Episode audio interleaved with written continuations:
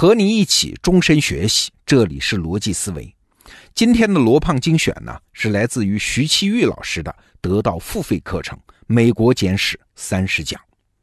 我们都知道，十九世纪的时候啊，门户开放，这是美国对华的政策。那今天美国人说：“哎呀，我们美国在产业上过分依赖中国，它是不是威胁美国国家安全啊？”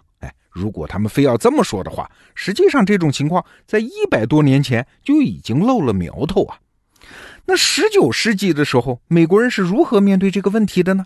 他们是如何设计对华政策的呢？这背后对我们今天又有什么启发呢？哎接下来就让我们一起来听听徐其玉老师的讲解。好，我们有请徐老师。你好，我是徐其玉，欢迎来到美国简史。在美国海外扩张的过程中，门户开放政策有着特别重要的地位。这个政策呢，直接和中国有关。它什么意思？就是鸦片战争以后，列强在中国的土地上划势力范围，这是可以的，没有问题。但是你的势力范围必须对其他列强的商品和资本开放，不能够独占，不能够排他。这个呢，就是门户开放政策。很多书上都把门户开放和美国连在一起，说美国是个迟到的大国。等他来到中国的时候，中国基本上已被列强瓜分完毕，所以呢，美国提出了门户开放政策。要求列强在华势力范围保持开放，大家机会均等。我相信这些话你肯定不会觉得陌生，但是我告诉你，这个说法是错的。为什么呢？因为门户开放根本不是美国人提出来的，而是英国人的发明。英国从第一次鸦片战争侵略中国以后，就一直要求清政府对其他列强一视同仁。中国市场要向所有的列强开放，这就是英国当时的自由贸易原则。那美国呢？美国一开始根本就没有什么中国政策，他在中国所有的事情基本上都是搭英国的便车。英国不是坚持门户开放吗？那美国货物正好进入中国市场。我再给你补一件事情：美国在中国事务上当英国的小弟，从第一次鸦片战争就开始了。当时美国的船就跟着英国舰队的后面进入了我们长江口，英国从清政府那里得到什么条件，美国就跟着要什么。问题是，为什么美国后来又要提门户开放呢？这里的关键原因是，到十九世纪末，美国在中国的利益发生了重大变化。我前面说过，美国从一八九零年开始推动海外扩张，它对华贸易的总量并不大。但增量惊人，在一八九零到一九零零这十年里面，美国对华出口增加了百分之两百。今天美国人和我们打贸易战，说有些领域过于依赖中国，有损美国国家安全。但是我告诉你，在一百多年前，美国有一些行业就开始高度依赖中国市场，比方说棉花，当时的中国是美国棉花的最大买家。美国棉花出口的一半都是运往中国的。美国南部产棉区那些商人是怎么说中国的？他们给国会写的请愿书是这么写的：你马上就可以看到对华贸易的重要性，它对我们来说就是一切。所以你看，利益上升到这个程度，美国的政策当然要重新考虑。第二个原因更关键，那就是英国的门户开放支持不下去了。英国的门户开放政策核心是什么？说到底就是不能真的瓜分中国，即所谓的保持中国主权完整。这样的话呢，列强就可以在中国市场上自由竞争。但是到十九世纪末，英国的实力已经下降，这个场面有点罩不住了。这个时候，其他的列强就拒绝再按照英国的规则玩下去了。一八九七年。德国强占胶州湾，这是个开头。其他列强呢，生怕自己落后，都开始在中国强占租界。英国呢，一开始啊，他想抵制一下，后来一看抵制不住了，干脆自己也抢租界，门户开放不再提了。美国一看这可太要命了，你要知道，当时美国在中国一点根基都没有，连领事馆都是和英国合用，可以说是寄人篱下。我们今天啊，会觉得难以想象。不过呢，对美国来说，只要门户开放能够坚持，那美国工业第一的实力，迟早会让他成为中国市场的最大赢家。反过来，如果门户开放没有了，列强都把着自己抢来的那几块租界，把别的国家呢排挤出去，那美国可以说一点戏都没有。听到这里你就明白了，为什么美国一定会全力以赴的推门户开放？问题是，他怎么推？这里啊，我就要说到一个关键人物。当时美国的国务卿海约翰，这个人曾经当过林肯总统的秘书，二十七岁呢就进入了外交界，外交经验很丰富。他非常清楚，在中国不比在拉美，美国说了不算。所以呢，想要实现门户开放，只能走一条很小心精细的路线。他先准备了一份照会，史称第一次门户开放照会，什么内容呢？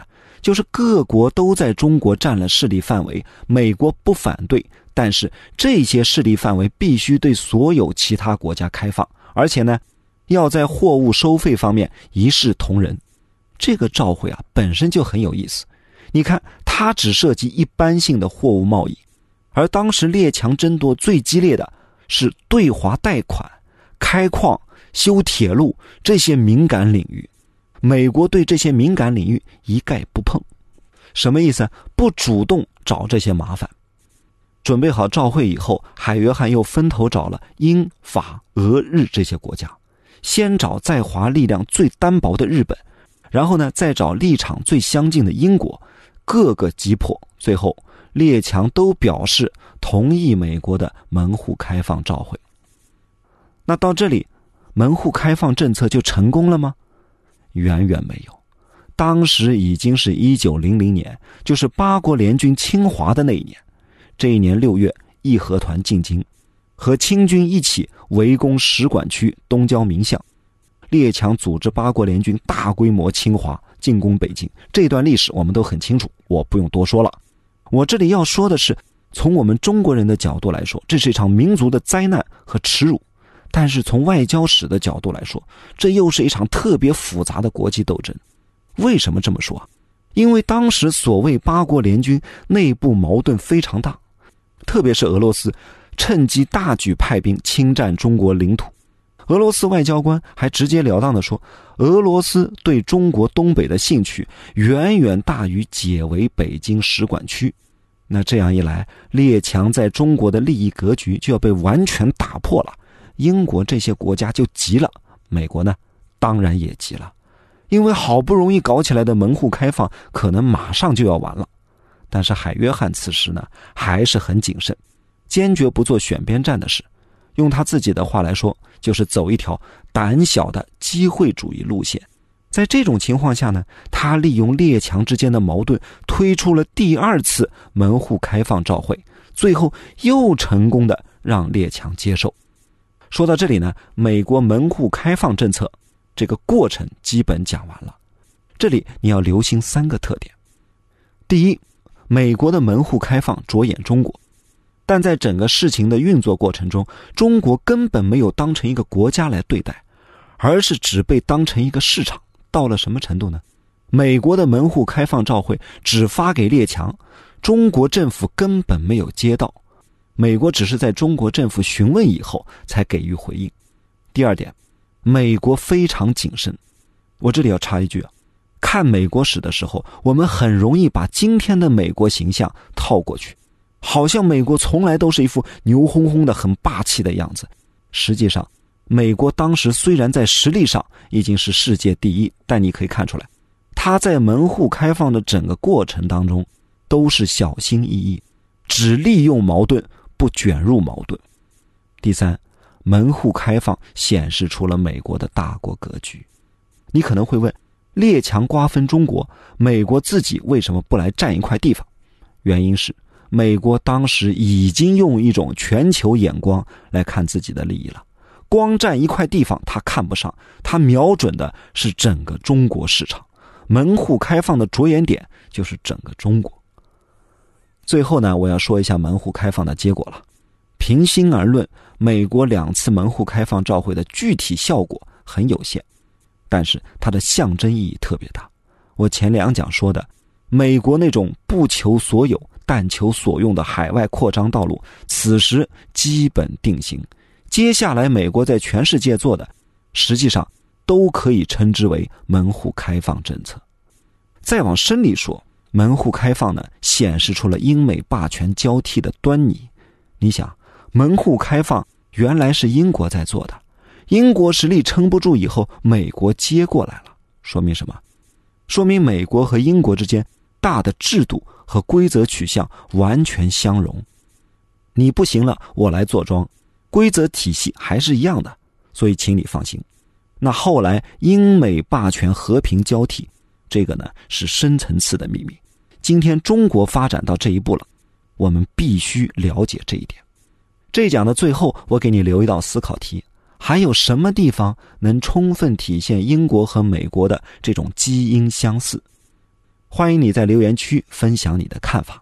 我们下一讲再见。好，内容听完了，我是罗胖。美国简史啊，是我最近一直在学习的课程。因为中美关系发展到这个阶段啊，我们太需要理解美国这个国家了。而徐奇宇老师讲美国的方式，他可不仅仅是跟你讲历史啊，而是为了帮助我们认识今天的现实。美国人到底是怎么想的？又为什么会那么做？哎，要理解这一系列问题，可以在历史中找到答案的。您现在在得到的首页搜索“美国”两个字，就可以看到这门课。三十讲课已经完整上线，推荐你也加入，一口气听完美国历史，一口气推进自己对美国的理解。好，逻辑思维，咱们明天见。